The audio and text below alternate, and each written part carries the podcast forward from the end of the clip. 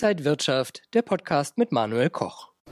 Wie ist die Lage an den Weltmärkten? Sind wir schon mittendrin in der Jahresendrallye? Wir schauen heute außerdem auf die Gewinne der Unternehmen, auf andere Anlageklassen und auf die Notenbanken, außerdem auf das Spotlight und den Index des Monats. Und bei mir ist jetzt Jakob Hetzel, er ist der Head of Distribution bei Scalable Capital. Herzlich willkommen hier an der Frankfurter Börse. Ja, vielen Dank. Ich freue mich hier zu sein. Der DAX ist zuletzt von einem Rekordhoch zum nächsten geklettert. Wie stehen denn die Weltmärkte momentan da?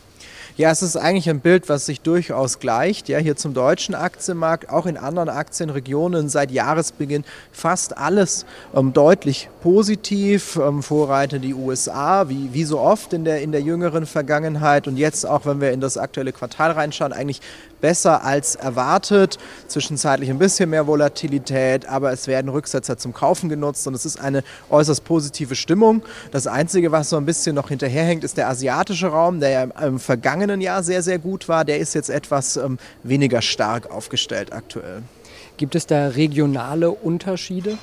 Ja, also ich denke, was schon zu nennen ist, ist einfach die Vorreiterschaft des US-Aktienmarktes weiterhin, der wirklich ähm, sehr stark nach oben läuft. Viele positive Signale, ähm, sehr viele Gewinnerwartungen, die übertroffen wurden im S&P 500. Bei 80 Prozent der Unternehmen war das der Fall. Also das ist schon herauszunehmen als, als besonderes Beispiel, aber auch Europa erstaunlich stark, obwohl wir ja hier weiterhin mit der Virussituation zu kämpfen haben, mit, mit steigenden Fallzahlen. Das ist gerade ja in Deutschland ein Problem aufgrund der niedrigen Impfquoten, wo man jetzt Antworten finden muss seitens der Politik, um auch die wirtschaftsschädigende Lockdowns weiterhin vermeiden zu können. Ja. Das ist auch zu nennen, aber auch in den, in den europäischen Märkten insbesondere die Technologietitel sehr, sehr stark. Das zieht sich eigentlich auch durch, durch fast alle Aktienregionen, dass insbesondere Tech-Aktien von der aktuellen Rallye stark profitieren können. Was ist denn für die positiven Signale verantwortlich? Ja, es ist natürlich wie immer eine Kombination aus verschiedenen Dingen. Ich habe die ähm, Berichtssaison schon angesprochen, die sehr, sehr positiv verlaufen ist. Ansonsten haben sich auch einige Riesen Risiken, die man zwischenzeitlich ähm, sehr stark gesehen hat, beispielsweise der chinesische Immobilienkonzern Evergrande, der ja da sehr stark ähm, ähm, im, im, im Wanken fast schon war, wo man wirklich erwartet hatte, was kommt da jetzt, das hat sich einfach, ist nicht so groß geworden, wie es vielleicht befürchtet wurde, um, um das mal herauszugreifen. Ansonsten sehen wir natürlich weiterhin sehr viel Liquidität im Markt, auch weiterhin durch die, durch die Notenbanken. Ähm, das heißt also, es ist auch Geld da, was investiert werden möchte, was, ähm, was, ähm, was in den Markt kommt, was die Kurse stützt. Und das ist auch hier noch einmal zu nennen, insbesondere durch Privatanleger, die erfreulicherweise ja an die Märkte zurückkommen und sowohl in Amerika als auch in Europa verstärkt jetzt auch nochmal investieren. Wir sehen eine leichte Entspannung bei den Lieferketten, aber wird das Thema wirklich bald 2022 äh, dann vielleicht ganz vom Tisch sein? Ja, das ist natürlich die ähm, prägende Frage gerade. Das Lieferkettenthema ist ja dafür verantwortlich, dass einige Sektoren auch noch nicht ganz so wieder in die Pushen kommen, wie das bereits im, im Tech-Bereich äh, der Fall ist. Ja, und wir sehen schon eine, man sieht schon eine Entspannung ähm, dieser Thematik. Es wird eigentlich besser von, von Woche zu Woche. Ob es jetzt 22 schon gänzlich vom Tisch ist, das äh, kann keiner seriös beantworten. Da gibt es viele Faktoren, die mit hineinspielen, aber aktuell sieht es nach einer, nach einer relativ guten Entspannungslage aus, was dann auch positive Vorzeichen für verschiedene Sektoren fürs neue Jahr bedeuten kann. Auch immer im Fokus der Anleger sind die Notenbanken. Wie sieht es da aus?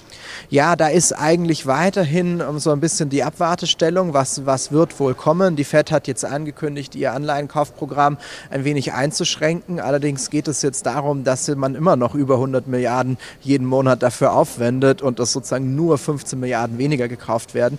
Das ist jetzt schon mal der erste Schritt in diese Richtung, aber es ist noch keine komplette Kehrtwende.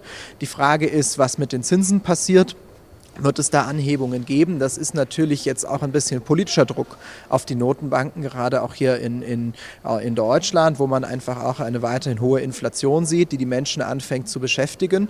Und da wird man sehen, wie, wie reagieren die Notenbanken. Aber es werden schon erste kleinere Zinserhöhungen auch vom Markt erwartet und eingepreist. Also auch hier eigentlich keine besonders großen Überraschungen oder Kehrtwenden gar zu erwarten.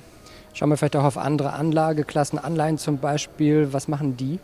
Ja, das ist natürlich immer etwas, was, ähm, was nicht so ganz im Fokus rückt vieler Anleger, ist aber natürlich auch etwas, was man beachten sollte, wenn man breit diversifizierte Portfolien aufstellt und nicht das reine Aktienrisiko haben möchte. Sehr gute Möglichkeit, dann mit Anleihen ETFs beispielsweise zu operieren.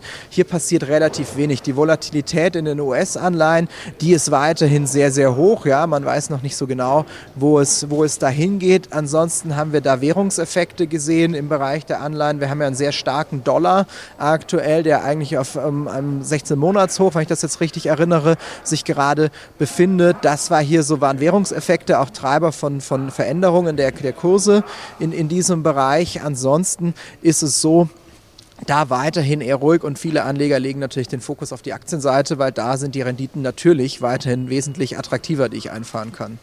Und Fokus ist ein gutes Stichwort, denn wir schauen jetzt auf das Spotlight des Monats.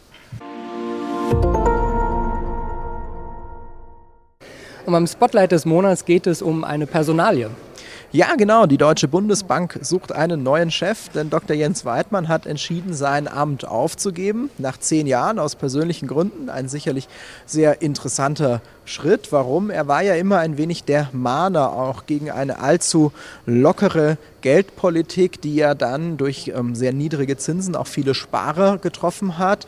Und da wird es sehr spannend zu sein, wie die Nachfolgerin oder der Nachfolger, man weiß ja aktuell noch nicht genau, wer es sein wird, wie das weitergeführt wird und wie sozusagen dann auch die deutsche Stimme, die in der EZB dann im Rat auch mitsprechen wird, wie die dann aussehen wird und welch, in welche Signale da auch ausgesendet werden. Ja, das ist weiterhin ein sehr, sehr wichtiges Amt, auch wenn natürlich die Leitzinsentscheidung mittlerweile nicht mehr von der Bundesbank getroffen wird, seit sehr langem, sondern von von der Europäischen Zentralbank.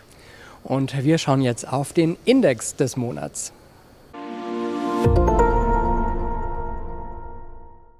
Ja, was steht im Fokus beim Index des Monats?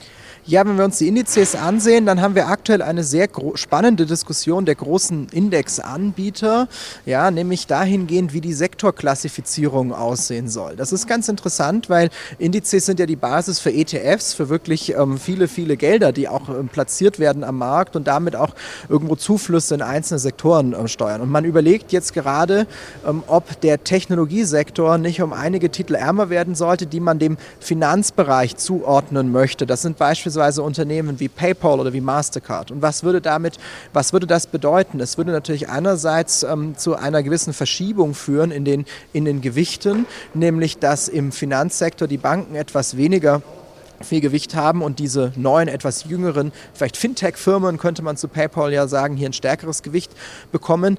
Auf der anderen Seite aber auch, ähm, dass, der, dass im Technologiesektor das Gewicht dieser Megacaps, wie beispielsweise Microsoft, die bereits jetzt 43 Prozent innerhalb dieser Sektorklassifizierung ausmachen, noch stärker werden würde. Und das ist natürlich sehr interessant, weil es betrifft einfach die Anlagen vieler, vieler ETF-Anleger, die dann nämlich da folgen würden. Denn diese Sektorklassifizierung Klassifizierung, die ist jetzt zwar nicht bindend für jeden, aber man hält sich eigentlich dran.